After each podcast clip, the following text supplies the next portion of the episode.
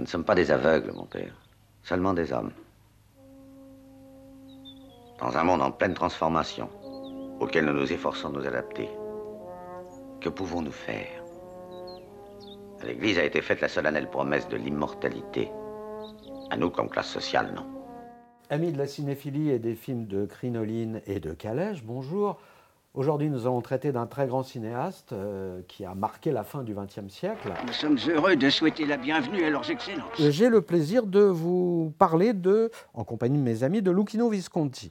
Visconti qui s'appelle aussi Dimodrone et comte de Lonate Pozzolo et, et beaucoup d'autres euh, titres, puisque, on le sait, c'est un aristocrate de très vieille famille italienne. C'est odieux Oh Dieu Oh Dieu On va parler donc euh, de, de l'histoire de l'Italie, on va parler de passion contrariée, on va parler d'homosexualité, on va parler euh, de nostalgie de l'aristocratie en compagnie de monsieur euh, Didier Philippe Gérard, je le prends par surprise, et monsieur Charles Nemes, qui lui-même a des titres nobiliaires très importants qui le rattachent d'ailleurs à la famille de Lucchino Visconti, non Non, non, non. Beh, semplicemente che le, che le cose bene chiarirle il y a des années de formation, euh, et notamment en France, du jeune euh, euh Visconti, ce jeune noble qui arrive en France et qui est présenté, parce qu'il arrive dans la bonne société, qui est présenté à Jean Renoir par Coco Chanel.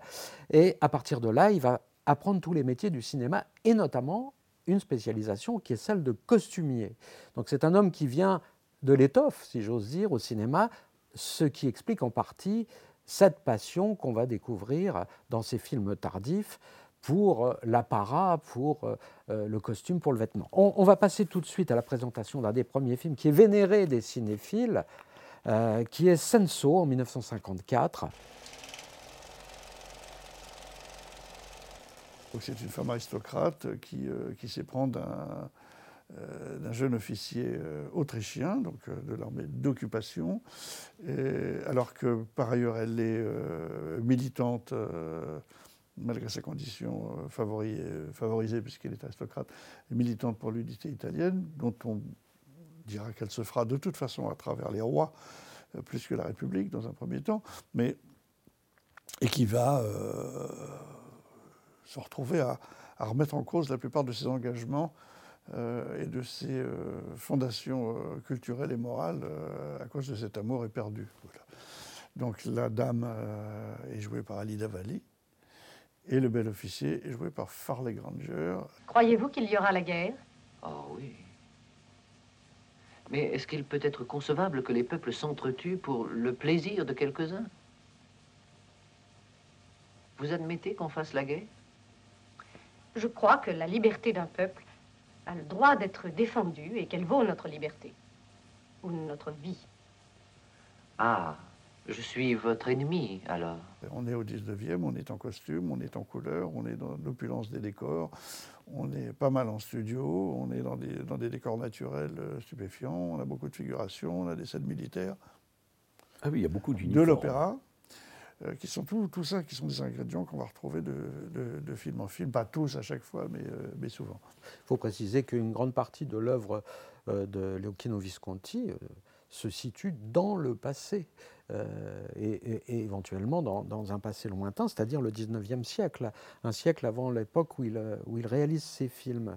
On a comme exception, en effet, des films qui sont pseudo-néoréalistes, euh, qui sont plus contemporains, ou Rocco et ses frères, qui est aussi assez contemporain. Mais ce n'est pas pour ces films-là qu'il est connu, paradoxalement, vous le disiez. Alors, donc Senso, c'est.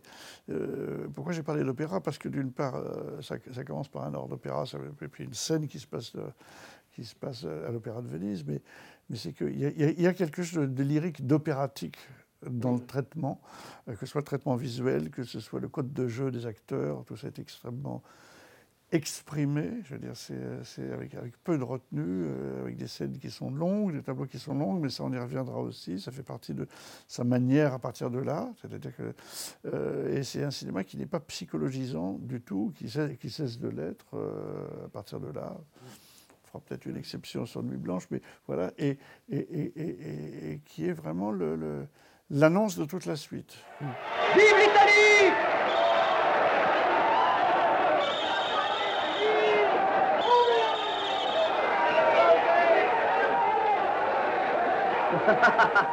Des jeux d'enfants, c'est la guerre que les Italiens préfèrent. Une avalanche, une pluie de confettis accompagnée de mandolines. Vous êtes un lâche. Je dis que vous êtes un lâche. Et je suis prêt à démontrer que les Italiens veulent se battre. Mais si vous êtes un gentilhomme, Senso, c'est pas le nom d'un personnage, hein, c'est un, c'est un vocable italien qui veut, qui, qui- qu'on peut traduire en français par euh, le déferlement des sens, euh, la passion charnelle, etc., etc. Ce dont on pourra parler, euh, c'est en effet l'évocation de la, la sexualité, de la sensualité chez Visconti, on y reviendra. Euh, mais Didier, auparavant, peut-être que euh, c'est un des éléments du décor, c'est aussi un des éléments du récit, et ça sera constant dans l'œuvre euh, de Visconti. Il y a une partition extraordinaire dans, ce film, et notamment un compositeur qu'on redécouvre, ou qui a été mis au goût du jour euh, par Visconti. Effectivement, mais dans un premier temps, effectivement, pour, pour- pour reprendre ce que, ce que évoquait Charles à l'instant, euh, il y a euh, euh, cet hommage à l'opéra, et en l'occurrence à, l'opéra de, de Verdi, qui est le Trouvert, et euh, euh, il y a toute une scène qui se déroule pendant le premier acte du Trouvert, où euh, nous sommes et euh, euh, sur scène et dans la salle, où les personnages se croisent bien évidemment, mais c'est une magnifique interprétation du Trouvert et on sent l'amour de Visconti pour, pour l'opéra et plus particulièrement pour Verdi. Et effectivement, un peu plus tard, dans, le, dans, dans le déroulement de l'action, on va euh, euh, euh, souligner certaines scènes avec la septième symphonie d'Anton Bruckner.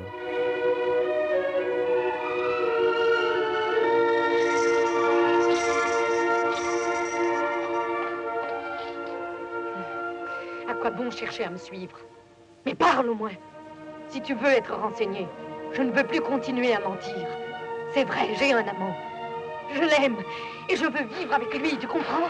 Je voulais quand même vous préciser que le film avait été, comme ça arrivera souvent dans l'œuvre de Visconti, euh, un peu euh, contrarié par la censure, contrarié par euh, le pouvoir politique, puisque eh la fin a été retournée. Les, producteurs ont été mécontents à la suite de pressions politiques puisque la fin du film euh, racontait euh, d'une manière un peu euh, nihiliste le point de vue d'un soldat autrichien qui euh, était un, un fantassin de base et qui, et qui, euh, et qui, et qui disait vive qui, ça se terminait par vive l'Autriche, c'est-à-dire que le fantassin criait, mais de manière un peu dérisoire, comme un homme qui a fait la guerre et qui en aura été brisé de toute façon. Euh, il y avait quelque chose d'ironique dans l'intention de Visconti qui n'a pas été compris et cette scène a été tournée différemment. La fin, c'est euh, une fin qui est plus intime, qui est plus sur la, folie du personnage. Euh, mais on pourra en reparler. sans trop s'étendre, Charles et Didier, sur, sur le, profil de ce film dans lequel une femme aime l'homme qu'il ne fallait pas et se dissout, se détruit de manière systémique et presque pathologique dans une passion destructrice et dont le fond est sexuel. Oui, c'est ça, c'est ça qui est, qui est fascinant dans le film, c'est que clairement, le, le moteur de tout ça, de sa destruction à elle, euh, c'est sa dépendance érotique euh, Oui. euh, aux, aux soldats autrichiens. Et en même temps, ça n'est pratiquement jamais montré. Enfin, il y a quelques, il y a, il y a- il y a- il y a quelques baisers, il y a euh, des scènes de, de, de- de lit- d'après où on voit ses épaules, mais ce n'est pas de- comme dans le cinéma qu'on ferait maintenant. Ce n'est pas du tout incarné euh, de la société. Et en même temps, dans les querelles qui les opposent ou dans, dans les actions qu'elle fait, tout ça, tout ça est constamment présent. C'est c'est une habileté euh, Non, narrative. on la sent euh, possédée. on la sent absolument possédée, oui, c'est c'est- c'est le tel terme. Vivre un amour sans lendemain, qu'on voudrait éternel, éternel. Et voilà où j'en suis. Et je le savais alors.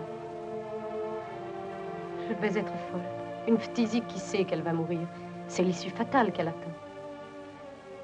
Elle sait qu'elle n'a qu'un nombre limité d'heures à vivre. Et, et, et Alida Valli, elle a elle a l'exubérance qu'il faut, euh, le regard qu'il faut pour porter ça. C'est-à-dire qu'on on la sent bien capable.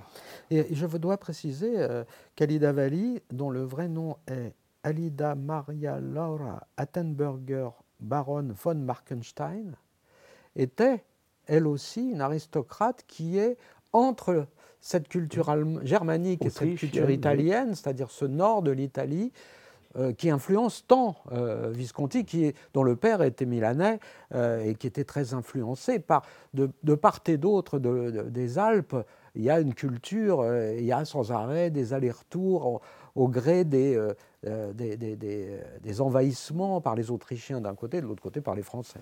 Bref, ben, on va continuer sur un film très très important, aussi bien qu'il soit moins considéré par la cinéphilie officielle, mais je crois que tous les trois, on est d'accord pour dire que Nuit blanche, 1957, est un très grand film de Lucchino Visconti. Parce qu'il réunit absolument tout ce qui nous attache au cinéma, c'est-à-dire une esthétique admirable, euh, une profondeur euh, du sujet évoqué, euh, une intuition et une inspiration visuelle sans pareil, un montage elliptique pour une fois, et un film totalement onirique, ce qui sera beaucoup moins le cas par la suite, un peu dans Ludwig, c'est vrai, mais euh, qui, y a, on a l'impression qu'il y a une sorte de, de, de, de, sphère de narration parfaite. Allora, che cosa facciamo? Ma insomma, mi vuol dire che cosa fa qui? E perché piangeva? Abito qui vicino, là. E per questo piangeva. Anch'io abito qui vicino, lì. Ma non piango. Euh, Didier, vous nous en dites quelques mots et, soyez elliptique, hein, Didier. Non, en, fait, alors nous revenons au noir et blanc euh, et euh, dans un, décor et une ambiance beaucoup plus discrète, dirons-nous, en tout cas moins spectaculaire mais superbe. Le décor est absolument magnifique et on, est à l'intérieur d'une ville où, euh, euh, comme à Venise, il y a des canaux, des Inspiré de la, ville de, la vieille ville de Livourne. Voilà, à Livourne en l'occurrence. Et il se trouve que on, va suivre au départ euh, Marcello Mastroianni, qui joue le personnage de Mario, qui va euh, euh, rencontrer sur un pont, euh, sur une des passerelles, sur un des ponts de, Livourne, une jeune femme qui pleure. La jeune femme est interprétée, elle, par Maria Schell, et elle va lui avouer qu'elle vit dans l'espoir du retour d'un homme qui lui a donné rendez-vous ici, précisément sur ce pont, il y a un an. E non sa neppure che mestiere faccia questo signore. No. È troppo giusto. Ma che esiste, ne è sicura?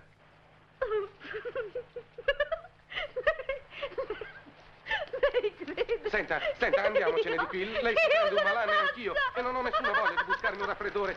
Sia buono, andiamo via. So neppure io che cosa penso. Possibile che sia tanto ingenua da non capire? Che... Senta, io sono nuovo e posso giudicare. Quello non torna più.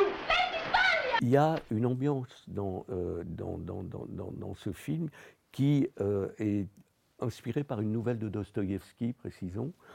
Euh, quelque chose d'absolument formidable parce que les personnages, les deux personnages que nous allons suivre pendant tout, tout, tout le film, sont formidablement séduisants, attachants et attendrissants.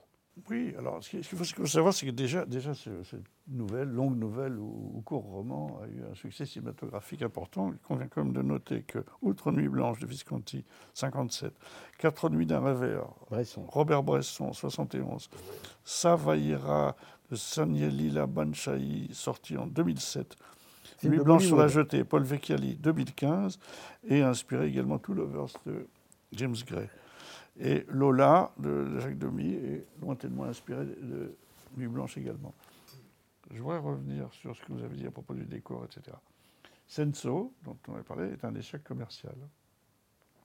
L'idée, c'est de, refaire de faire un film relativement bon marché. D'où, à l'époque, le retour en noir et blanc, qui était moins onéreux que la couleur, et d'où la décision de tourner en studio, alors qu'au départ, il aurait préféré tourner en décor naturel. Mais comme ça se passe aux trois quarts de nuit en extérieur, euh, pour toutes les raisons qu'on peut comprendre, ne serait-ce que les grilles salariales des techniciens, ne serait-ce que la maîtrise de quartier qu'il faut vider, ne serait-ce que l'accrochage des lumières, ça se fait en studio. Alors ça redevient, ça redevient pas si bon marché que ça, parce que à Cinecittà, ils vont construire un plateau gigantesque. Un magnifique décor. Un, décor. un décor très, très, très, très important de rues qui s'entrecroisent, avec des intérieurs, avec des extérieurs, avec un canal praticable. Euh, ça se passe la nuit. Euh, il y a quelques automobiles qui circulent dans une des rues. Il y a euh, du brouillard, parce que ça fait partie de l'atmosphère qu'ils veulent donner. Donc, il fait avec des tulles. des tulles, comme au théâtre, disposés absolument artistement, en laissant, en laissant une circulation possible pour les acteurs. Enfin, c'est d'une, c'est d'une science totale. Non vorrà farmi la corte. Ah, lei mi sta guardando come un innamorato. Non può. Dopo tutto quello che ha raccontato di me non, non può innamorarsi. Del resto, quando avrà l'occasione, forse non ci vedremo più. Anche se siamo solamente amici, non è detto che si debba parlare soltanto dei suoi guai. Parliamo anche dei miei. Ha dei guai? No. Outre l'émotion qu'on a de cette jeune femme jouée par Maria Schell, qui, qui, qui est... Euh, une actrice allemande. Qui est vierge de corps et, vierge du véritable amour, qui croit à cet amour possible, qui croit à retour cet homme-là, qui a, qui a, des comportements enfantins. Et moi, je trouve qu'elle est. Euh, Maria Schell, elle est extraordinaire là-dedans, sur les ruptures de ton, les rires qui partent, qui fondent sur les larmes, etc. etc.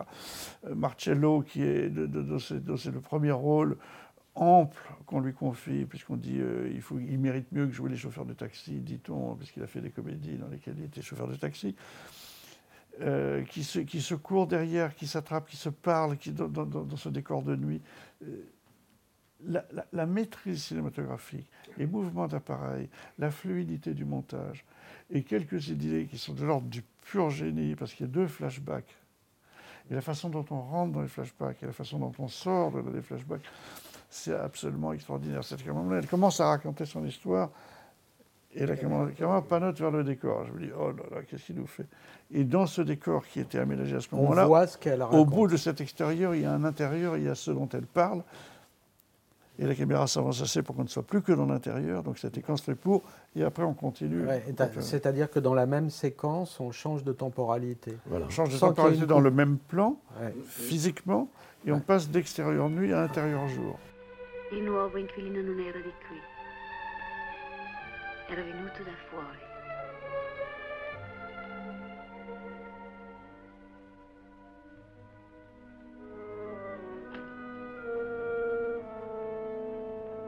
Venga signore, venga avanti.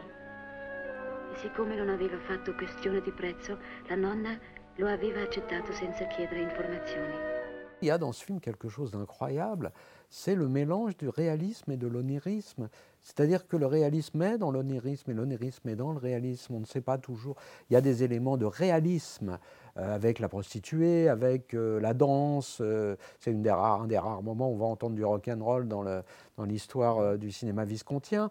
il y a des rues dans lesquelles il y a des animaux. Enfin, il y a quelque chose de la vérité quotidienne avec les pauvres, avec l'obligation du travail, avec le logement, avec des facteurs sociaux, mais il y a aussi dans cette ville qui coexiste, comme dans ce plan qui nous montre euh, un élément puis un autre euh, dans des temporalités différentes, tout coexiste dans cette ville imaginaire, c'est-à-dire la réalité et le rêve, euh, le fantasme et la résolution des promesses.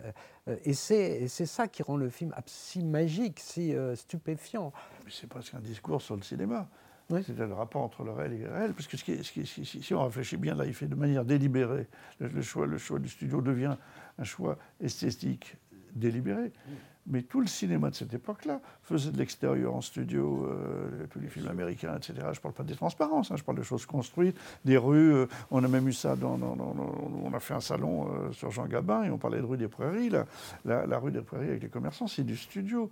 Donc c'était un outil qui existait, mais dont lui, il fait une proclamation esthétique et il a, il a lu une phrase assez paradoxale où il dit euh, euh, il faut que ça ait l'air vrai, euh, mais à partir du moment où ça a l'air vrai, il faut qu'on comprenne que c'est faux, mais au moment où c'est faux, ça doit faire vrai. Enfin, je, je, le cite mal, mais et, Et, il se passe ça, et c'est une leçon de cinéma en permanence. Les, mouvements d'appareil, tout d'un coup, comment les mouvements d'appareil deviennent sages, et, dans leur sagesse, comment ils fabriquent un miracle. Parce qu'il y a, y a un moment donné, ils arrivent à un endroit donné, elle continue de raconter son histoire. Elle dit Oui, c'est là que je l'ai vu pour la dernière fois, euh, on s'est parlé. Et, on, repart en flashback, elle dit On était là. Alors lui, il tourne la tête, et il voit le passé, et on était revenu là. Et donc on est dans le flashback. Et puis à un moment donné, euh, il est là en chant contre chant, chant assez simple, au même endroit, où Jean Marais dit Bon, je reviendrai dans un an. Et elle, dit Oh là là, et elle pleure Mais non, vous ne pouvez pas faire ça. L'UHD, contre chant, et c'est Marcello. Et on est revenu, on est revenu au temps de la narration. Enfin, c'est étourdissant. Et ça n'a pas l'air d'être le cinéma du même homme, c'est ça, qui est, c'est ça qui est très étrange.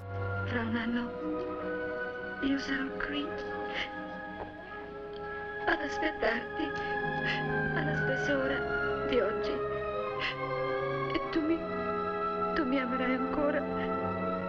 Io, io sarò tua, tua per. Je veux dire un mot sur les costumes, parce que oui, les costumiers, oui, il va devenir le cinéaste du costume soigné, stylé, 19e, absolument impec, magique. Euh, bon. Mais à cette époque-là, le costumier qui fait le film reçoit pour consigne de ne rien acheter de neuf. Il suit des gens dans la rue, il leur rachète leurs vêtements et il a interdiction de les laver. C'est un truc fou. Oui, c'est, et ils font des études sur les gammes, sur les couleurs et comment les couleurs, comment les couleurs, de, quel noir et blanc ça procure. Donc, euh, on n'a pas d'image en couleur de ce qui était leur costume, mais probablement à l'œil nu, c'était assez, assez baroque. Enfin, Tout ça est imprimé sur la pellicule, y compris le fait que d'autres gens ont porté ces costumes et que, et que les acteurs qui les portent portent un peu l'histoire de ces en gens. Tout cas, en tout cas, c'est ce qu'ils pensent, et, je pense que, que, même si ça ne se voit pas, lui, il ressent, et en, dirigeant, en dirigeant son film, ça doit, ça, doit le conduire. C'est, alors, j'aime pas beaucoup ce mot-là, mais je pense que c'est absolument un chef-d'œuvre, c'est un film qui est méconnu. Euh, c'est un film qu'il faut voir, revoir et revoir, c'est euh, bouleversant. Didier, c'était un peu inattendu de voir Jean Marais dans une production italienne comme celle-là. Enfin, je sais pas, dans notre esprit, ça appartient pas forcément au même monde du cinéma, mais c'est une erreur, puisque Cocteau, Visconti... Et ce, que vous, évoquiez précédemment, c'est le euh, passé de Visconti en France qui a eu effectivement l'occasion de fréquenter, outre Renoir, euh, pas mal de gens euh, du cinéma de l'époque. Et euh, le fait qu'il ait eu envie de faire tourner Jean Marais devient tout à fait logique. C'est un peu une affaire de production aussi. Que pour faire rentrer un coproducteur français, on lui a demandé une vedette. Il en a parlé en Jean Marais, il dit bah, Je ne peux pas vous demander une chose pareille. Et il, il, a dit qu'il ne l'avait pas osé, lui demander. Oui, voilà, et que c'est Jean Marais qui lui a dit que, Vous pensez à qui pour le 1 et il a dit bah, Parce que le rôle, était, le, rôle, était, trop court, etc. Et Jean, Jean Marais n'avait aucun problème euh, à faire ça. Et là, on est devant ce phénomène que je voudrais souligner, parce qu'on l'a évoqué euh, avec Gabin aussi, c'est quand l'autorité de l'acteur nourrit le personnage. C'est Gabin dans Maigret récupère pour faire le, le commissaire autoritaire de l'autorité de ce qu'il est comme vedette. Et là, Jean Marais, qui est une immense vedette internationale à l'époque, n'a pas besoin d'être là longtemps ou de faire quoi que ce soit. C'est un des rôles où il est le plus économe qu'on ait jamais vu. Sa seule présence oui, c'est la statue du commandeur, en quelque sorte. Buongiorno. Come sta la nonna? Credo che i miei libri le piacciono. Se la interessano, li prenda pure. Didier, euh, on était en train de parler de Jean Marais, mais on va quand même aussi parler du fait que la musique est toujours si importante dans l'univers du Visconti. Et là, il y a un grand nom qui apparaît, ben, mais qui est connu pour des collaborations ailleurs. Euh, nous sommes bien d'accord et nous allons en parler. On va quand même citer le fait qu'il y a encore cet hommage euh, de Visconti à l'opéra et à l'opéra italien. Et cette fois-ci, il fait un hommage à Rossini. Et euh, euh, nous avons un bel extrait du Barbier de Séville, euh, qui est aussi une œuvre magistrale, qui, est un des grands moments de l'opéra italien. Mais vous évoquez, sans le citer, Nino Rota, qui a fait la musique originale du film, et Nino Rota, qui effectivement est plus connu pour sa collaboration avec Fellini et toutes les musiques qu'il a faites pour Fellini. les plus célèbres étant Lutte mais nous y reviendrons. Il se trouve que Nino Rota était un jeune musicien euh, euh, euh, qui avait fait des études classiques et qui a composé son premier oratorio à l'âge de 12 ans. C'est dire si c'est un, musicien étonnant et riche.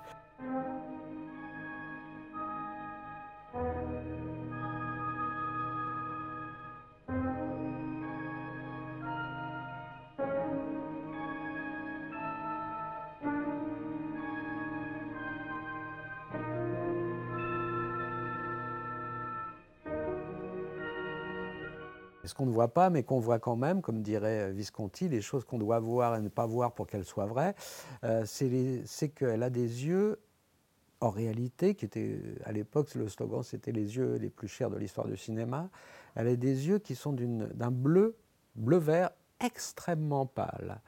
Euh, et, c'est vraiment un teint de...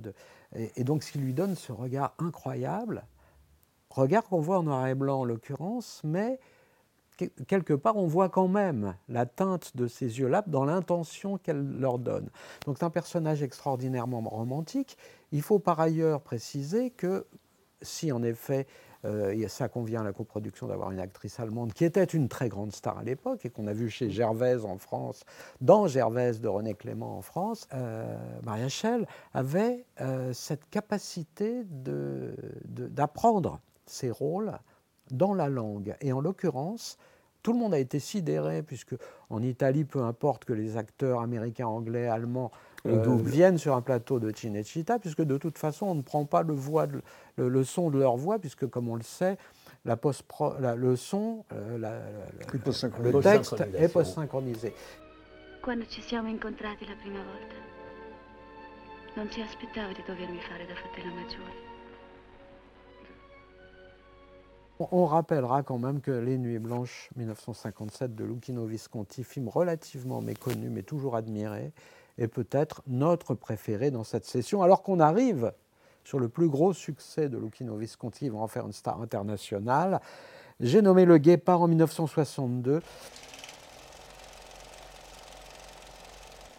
Avec monsieur, Messieurs Lancaster et Delon et Madame Cardinal, Claudia de son prénom, un film incroyable de par son succès. Ce qui est moins compréhensible aujourd'hui, c'est que c'est un film euh, extraordinairement long avec des éléments dramatiques et historiques relativement méconnus du grand public. Où sont nos troupes? Qu'est-ce qui se passe? Ils sont avancés, ils doivent déjà être morts Allez les enfants, en avant! En avant! Donnez-moi un pansement, donnez-moi une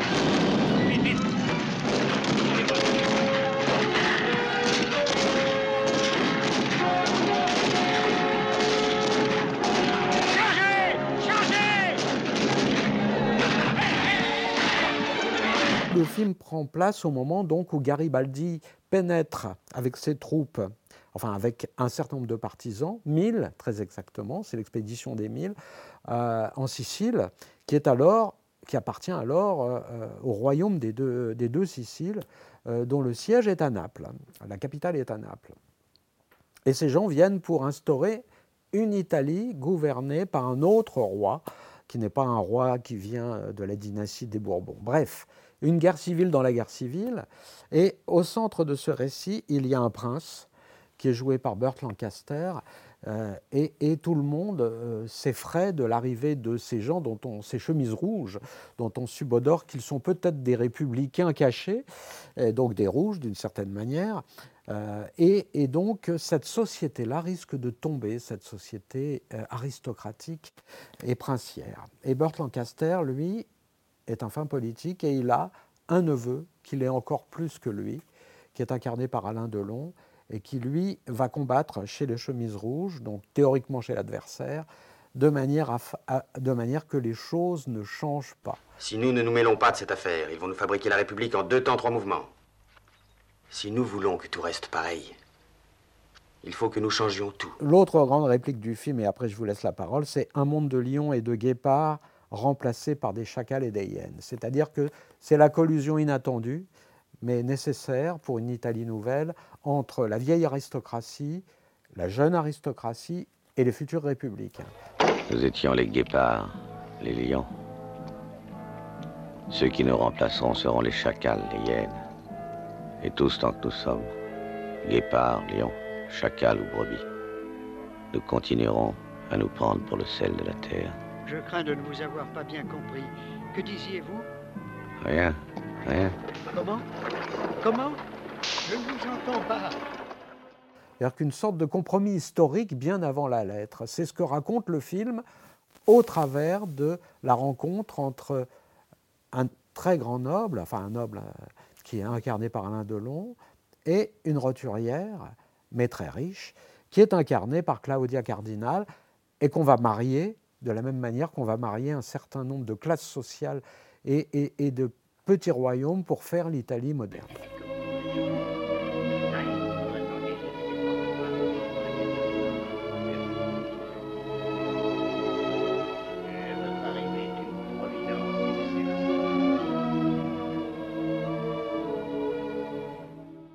Effectivement, le film est colossal.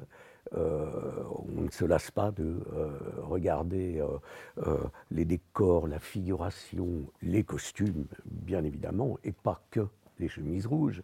Et outre Nino Rota, qui avait fait la musique du précédent, retrouve là. et qui signe également la musique du Guépard, il y a énormément d'arrangements de Nino Rota sur des thèmes de Giuseppe Verdi. Euh, et ça aussi, euh, on, sent toujours l'amour de, la vénération euh, de Visconti pour la musique classique italienne.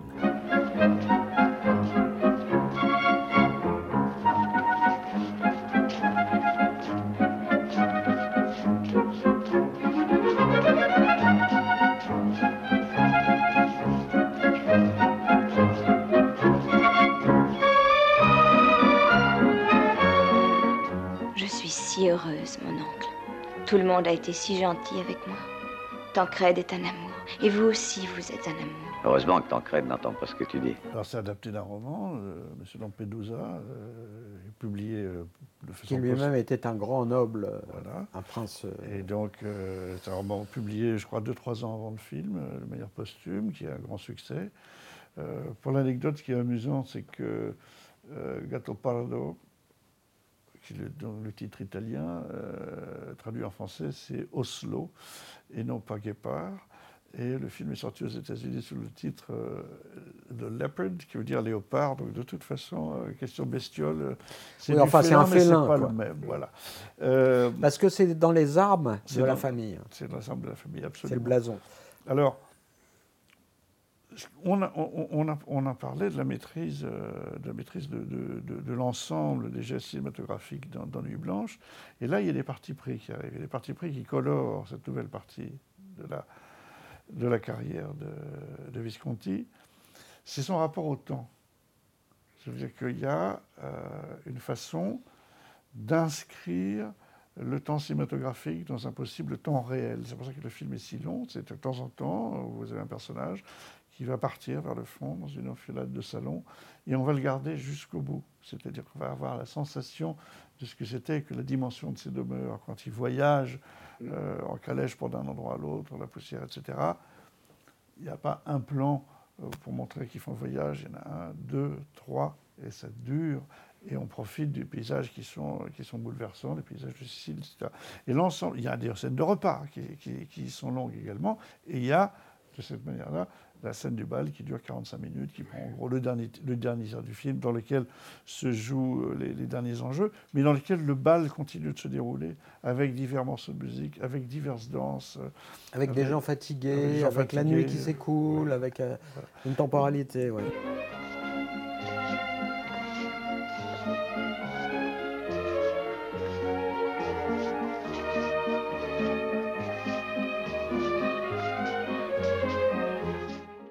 Réfléchis à ça, je me dis que ce rapport au temps, cinématographiquement, c'est pas qu'il ne sait pas faire plus court, c'est qu'il veut, il veut faire aussi long que ça. Parce qu'il veut laisser à l'œil du spectateur le temps de voir, au cœur du, spectateur le temps de, ressentir physiquement. Oui, de se plonger dans l'ambiance. Ce que c'est d'être dans cette époque-là, et de vivre dans ces costumes-là, et de vivre avec cette, ces coutumes de table, ces coutumes de danse, ces rues poussiéreuses. Tout est fait. C'est une lenteur majestueuse. C'est très étrange parce que je, pense qu'aujourd'hui, euh, euh, je cherche le seul exemple qui me vient, euh, c'est Roma, le film mexicain, où, tout d'un coup le, le- le- temps est tiré. mais ça n'a rien à voir, parce parce parce que qu'on est en noir et blanc, parce qu'on est dans les années 50. Là, en plus, il y a quelque chose de. On sent l'étoffe, je veux dire, ça. Euh, on sent le climat. On sent la, pesanteur du temps, on sent la pesanteur du temps sur la chose politique, parce que l'information, elle ne vient pas par téléphone, elle ne vient pas par télégraphe.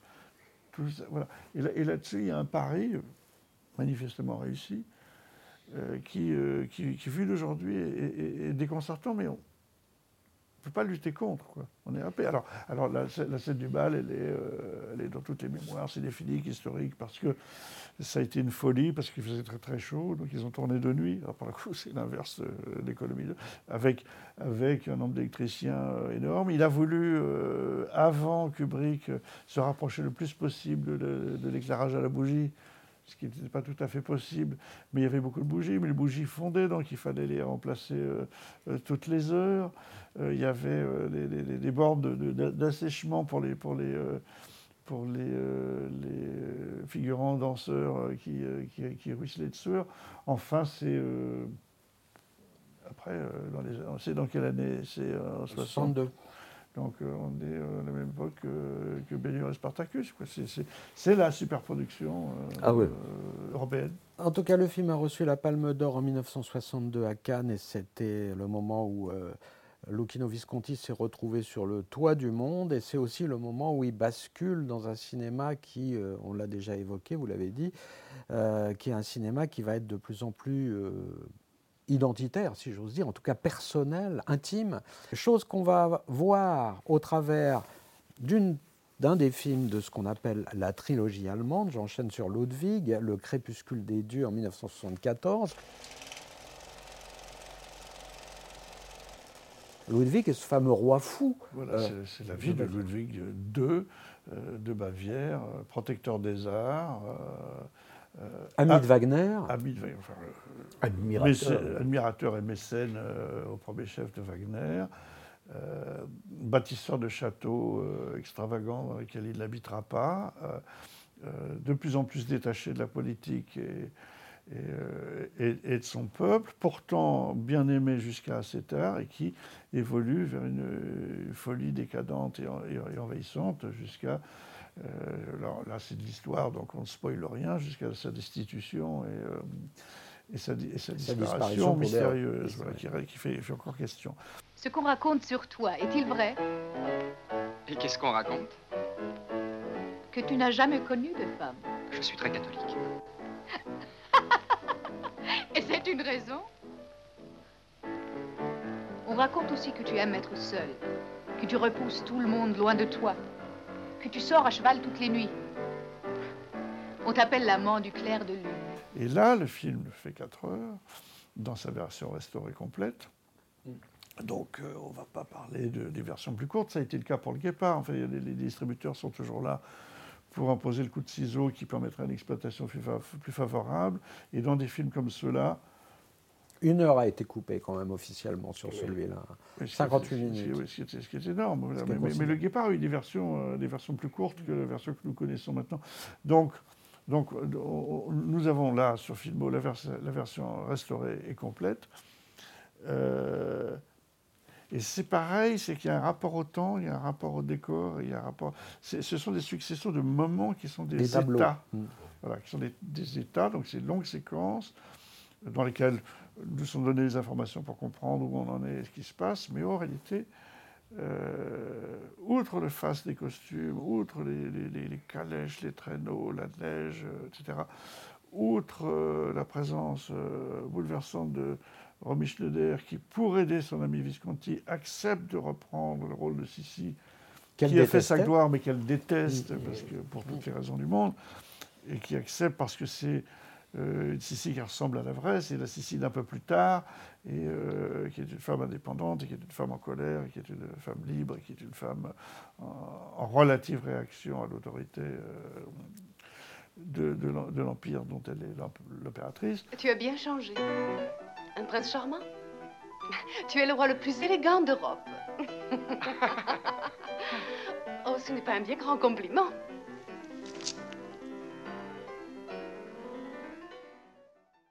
Personnage Ludwig, interprété par Helmut Berger, acteur allemand et amant de Visconti, auquel il a quasiment réclamé euh, le rôle. On l'avait vu dans Les damnés dans un rôle important. Et qui, alors pour moi, euh, se considère, euh, se regarde, s'explore, se consulte, se consomme par le spectateur que je suis, comme une espèce de, monstre sacré au sens propre du terme, peut-être monstre sacré d'un seul film, qui serait celui-là. Mais, euh, ah non, mais il est euh, proprement fascinant. Quelle extraordinaire personne. Alors, avec euh, la limite interprétative de ces films-là, c'est que le film est en italien et que ce n'est pas sa voix. Mais c'est tellement extraordinairement incarné, c'est tellement hiératique, c'est tellement assumé dans la cinglerie, mais cinglerie étrange, noble, je veux dire en même temps colérique, en même temps. Euh, je crois que c'est un bipolaire certifié. Euh,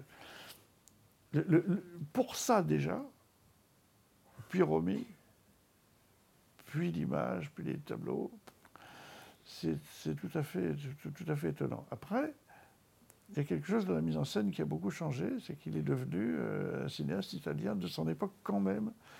Il y a l'apparition des zooms, l'apparition de, raccords extrêmement brutaux. Donc il y, a, une sorte de contradiction dans la forme pure, entre la forme pure et euh, la façon cinématographique dont elle est restituée.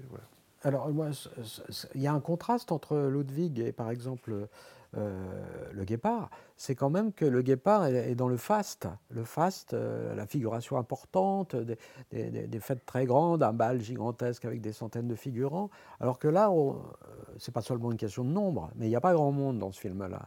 Il n'y a pas grand monde parce que c'est l'histoire d'un homme qui va s'isoler, qui, va rentrer en lui-même et qui va rentrer dans ses châteaux pour y demeurer seul, avec juste une garde rapprochée, parce qu'il est en train de s'autodétruire à cause de sa culpabilité, puisqu'il est homosexuel. C'est aussi là un aveu et une, grande des thématiques, une des grandes thématiques de Visconti, euh, c'est de, de, de, raconter la contradiction que c'est d'être euh, aristocrate chrétien catholique, catholique en l'occurrence, et homosexuel. Aidez-moi, je vous en supplie, aidez-moi, aidez-moi. Je vous en couche. Mon Dieu, mon Dieu, aidez-moi. Précisons simplement aussi que dans ce film un peu désert, où il n'y a pas grand monde, qui est un film qui se rapproche de la mort, euh, c'est de manière littérale ce qui arrive à Visconti, puisque Visconti est frappé sur ce tournage euh, d'un AVC euh, qui l'emportera, euh, enfin, dont les conséquences l'emporteront trois ou quatre années plus tard, euh, et qui fait qu'il va terminer le film dans, des, dans, un fauteuil. dans un fauteuil et qu'il tournera, celui qu'on présentera juste après, dans un fauteuil roulant. donc c'est vraiment la fin de la vie. C'est un film crépusculaire au sens littéral du terme pour Lucchino Visconti, et c'est ça aussi qui lui donne une sorte de patine, une sorte de grâce. morbide qui est dans les yeux d'Helmut Berger et dans les yeux de Visconti lui-même, parce que par exemple, il filme les châteaux, donc les fameux châteaux euh, jamais occupés, dont Neuschwanstein qui a inspiré les, châteaux de Disney pour, pour les parcs, euh, pour le château de la Belle Oui, sur le pic. Euh, et, en fait, il n'y a, pas un plan, a pas un plan large du château, c'est-à-dire qu'on ne voit, on ne voit que la cour et les tours, c'est-à-dire qu'il ne se préoccupe même pas de le montrer ou d'en profiter, c'est-à-dire qu'il il l'évite du regard comme le, le, comme le monarque qu'il a fait édifier et, là, il y a une sorte de mise en abîme, effectivement, de la problématique intérieure qui, ronge Visconti de certaine manière et la façon dont il fait le film. Alors, je pose la main sur l'épaule de Didier, comme le fait Burt Lancaster sur l'épaule d'Alain Delon. Soyez le bienvenu. Euh, Ludwig, le crépuscule des dieux, Didier, puisque c'est Wagner. Wagner est au cœur de ce film. Alors, Wagner qui est joué dans le film par? Trevor Howard, si mes souvenirs sont bons. Oui, ils sont bons. Vous êtes troublé et triste, sans aucun enthousiasme. Moi? Oh non, non, non, non, loin de là. Non, ne croyez pas cela. C'est si vous n'étiez pas ici avec moi que je me sentirais désespéré. Il n'y a pas que Wagner d'ailleurs, parce que je me permets de préciser qu'il a aussi une grande admiration euh, pour Robert Schumann, euh, dont on joue euh, des études pour piano durant l'action, pendant le film. Et c'est là où je voulais en venir, c'est que Visconti a cette fascination pour un personnage fasciné par un musicien euh, qu'il admire, qu'il vénère, et euh, on sent chez lui euh, que cet amour de Wagner également, qui n'est pas seulement... Amour pour la musique, mais pas pour l'homme, puisque le film montre que, que Wagner, ce qui est, ce qui est vrai d'ailleurs, était un homme euh, qui était euh, euh, très, très arpagonesque, qui s'est servi de Ludwig pour l'exploiter. Il aimait beaucoup l'argent. Il n'est pas question d'amitié, il est question essentiellement d'admiration et d'un musicien qui, lui, va en profiter. Oui, et puis d'ailleurs, c'est un des thèmes du film, puisque Ludwig, au bout d'un moment, euh, non pas tant à cause de l'argent, dont il se moque éperdument, hélas pour euh, le peuple bavarois, mais à cause de la trahison, euh, puisque Wagner, en fait, a comme maîtresse Cosima, comme dans la réalité, c'est qui est la femme de, son chef d'orchestre. et, von Bülow.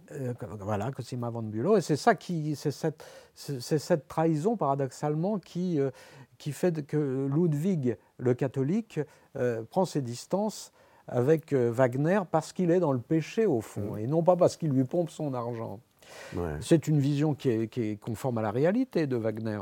Enfin, euh, totalement, totalement. Euh, il a effectivement épousé la femme de son, de son chef d'orchestre, qui a fait un qui là est interprété par Sylvana Mangano, précisons, et puis puisqu'on en parle aussi du casting, il était noté à la présence d'un Marc Porel euh, jeune et superbe euh, et totalement séduisant, et qui a certainement fasciné euh, Visconti, nous sommes d'accord, et un Gerd Freub, qui, est, qui joue le confesseur. Qui, joue un confesseur. Vous savez l'angoisse qui m'oppressait dans l'attente de ce jour. Mais je n'ai plus peur à présent. Parce qu'à présent, tout est clair en moi. Je sais enfin à quoi consacrer mon pouvoir tout semble si simple, si merveilleux. Je pourrais recevoir les grands sages, les grands génies, les grands artistes. Et je souhaite humblement les convaincre de m'aider. Alors après ce film géant, gigantesque en termes de durée, en termes d'intention, qui a été mal perçu, hein, puisqu'après il, y a quand même des relatives désaffections euh, à l'égard de Visconti euh, à la fin des années 70. Euh, puisqu'on a tendance à... Il y a un peu le même phénomène chez Fellini d'ailleurs, puisqu'on a un peu tendance à considérer qu'il se regarde filmer, qu'il s'installe un peu trop dans sa propre esthétique, ce qui n'est pas totalement faux au demeurant. Il y a ce film, le dernier, en 1976, L'Innocent,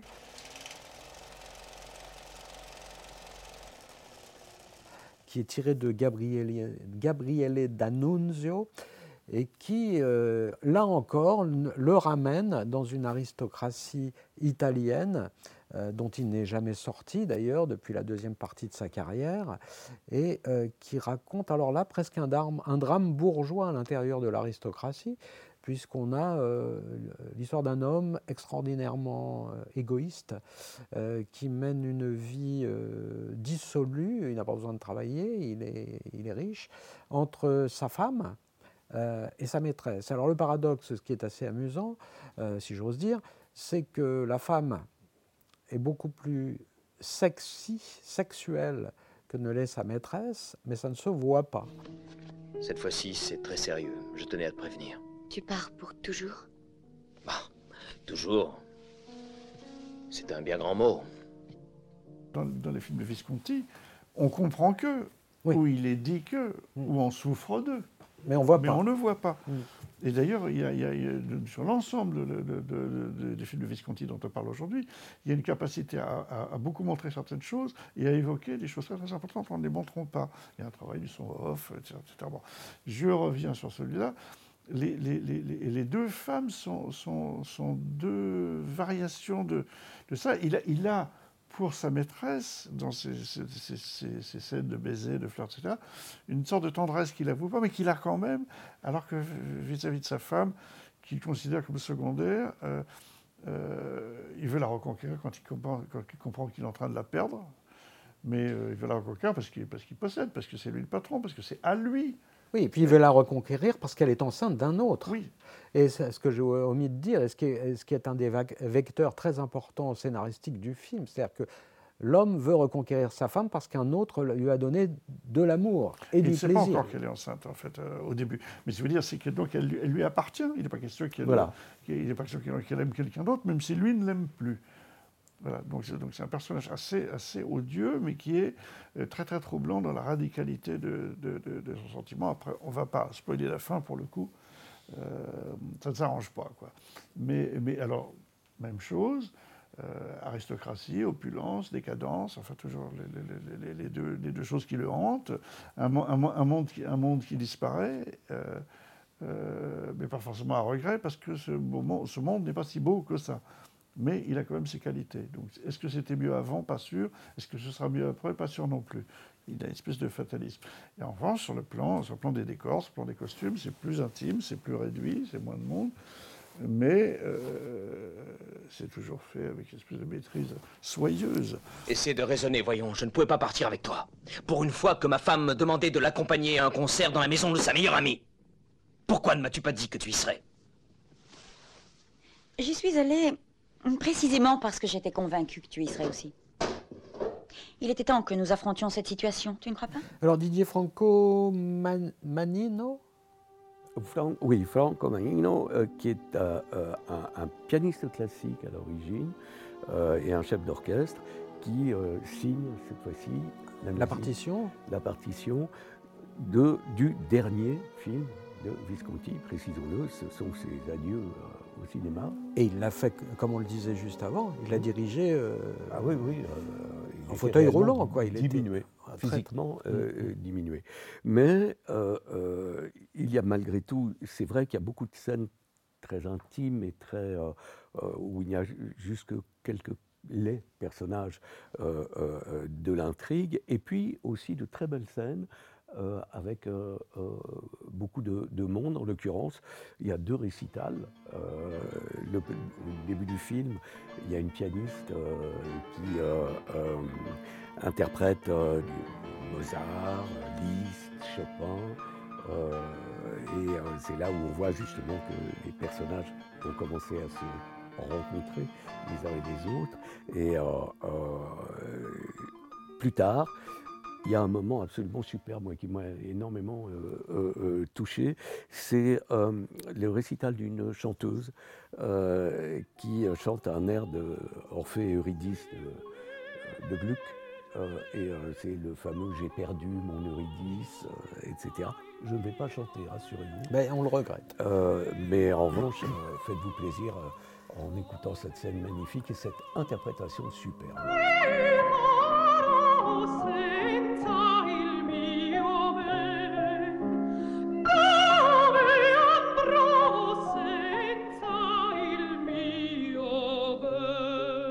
Alors, on a oublié de dire quand même que c'est Giancarlo Giannini qui joue le rôle principal, où il est assez impressionnant, euh, parce que c'est pas une grande star, de, enfin c'est une star, c'est une vedette du cinéma italien, mais c'est pas une star de, la dimension de Burt Lancaster ou même de, de, ce que deviendra Marcello Mastroianni, et qui incarne euh, cet homme. Euh, qui est un personnage extraordinairement antipathique, mais, avec, mais avec la grandeur d'un acteur qui donne à un personnage odieux une sorte de prestance. Et euh, ça, c'est quand même très difficile à faire au cinéma. Et c'est ce que Visconti réussit, lui aussi, en tant que cinéaste dans ce film, euh, qui raconte quand même le destin d'un certain nombre de gens qui sont soit détestables, soit brisés. Euh, et c'est, je pense, la résolution finale, d'ailleurs c'est un film testament, de la grande déception de Visconti par rapport à la vie, par rapport à son espérance en tant que progressiste, puisqu'il avait été. Euh, il s'est quand même éloigné du Parti communiste. Dès la, dès la révolte euh, de Budapest, euh, il avait pris conscience quand même que ses engagements étaient un peu à reconsidérer. Et, puis, c'est le dépit d'une époque qui est complètement révolue. C'est un homme âgé, c'est un homme malade. L'aristocratie, celle dans laquelle il a grandi, on allait en vacances dans la villa du lac de Caume quand même. Hein. papa était un grand noble qui, était qui, qui, avait, qui avait fondé un théâtre à Milan, qui a été un des, un des dirigeants et un des, un, des administrateurs de la Scala de Milan. Euh, tout ça est en train de disparaître avec sa propre vie, et c'est toute cette mélancolie qui marque la fin euh, de la carrière de Visconti, et singulièrement dans L'Innocent. Et sa vie sentimentale également. Sa vie sentimentale. Car euh, Helmut Berger l'avait quitté, et, il n'arrivait pas à s'en remettre. Et, et, restait aussi cet Italien euh, fasciné par, la, par, le catholicisme. Euh, d'ailleurs, on le voit beaucoup dans tous ses films. Et qui, et qui, vivait dans le péché, si j'ose dire. C'est pourtant vrai qu'à un certain moment de la vie, on donnerait son âme en échange de la jeunesse. Et alors, on se retrouve sans défense devant l'amour. Tu parles comme si je n'avais jamais existé. Tu as raison. Je suis injuste. Il faut que tu aies beaucoup de patience avec moi comme avec un malade. Un malade qui se complaît dans sa propre maladie. Chers amis, nous allons laisser euh, Visconti entre les mains de tous les cinéphiles et de tous ceux qui ont envie de le découvrir ou de le redécouvrir, jusqu'à ce que nous-mêmes, nous nous penchions sur d'autres destins du cinématographe avec la passion et l'enthousiasme qui nous caractérisent. Je vous salue. Ciao. Et je vous fais même presque une révérence.